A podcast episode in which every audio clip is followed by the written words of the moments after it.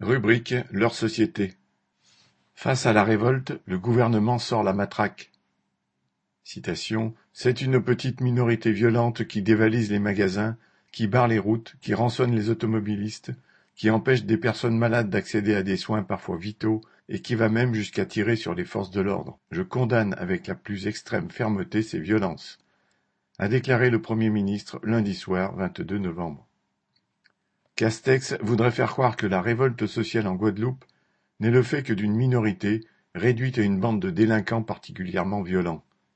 Les médias ont bien évidemment repris cette propagande à longueur de reportages, réalisée invariablement devant une route barrée par des blocs de béton et une voiture brûlée. Mais cette propagande a tout de même du mal à cacher la vérité. C'est toute une population qui n'en peut plus, de la misère, du chômage, des trop fréquentes coupures d'eau polluées par le chlordécone et du délaissement par l'État de tous les services publics, en particulier les hôpitaux. Il ne faut pas oublier que le déclencheur de la révolte qui secoue la Guadeloupe est précisément la décision du gouvernement de suspendre sans salaire des travailleurs de la santé au risque de vider encore davantage les hôpitaux de leur personnel.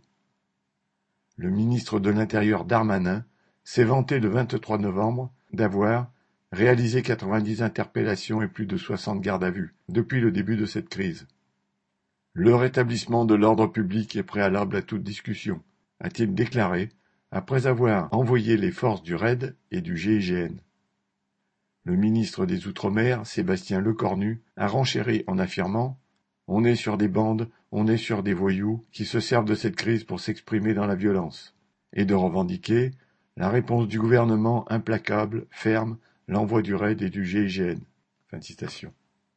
La seule réponse que peut imaginer un tel gouvernement à une crise sociale est, comme toujours, la menace de la force. Les vrais incendiaires, ce sont ces ministres et autres tenants d'un pouvoir qui défend les possédants, une classe sociale qui impose la violence de l'exploitation à toute une population. C'est ce qui la condamne. Aline Rettes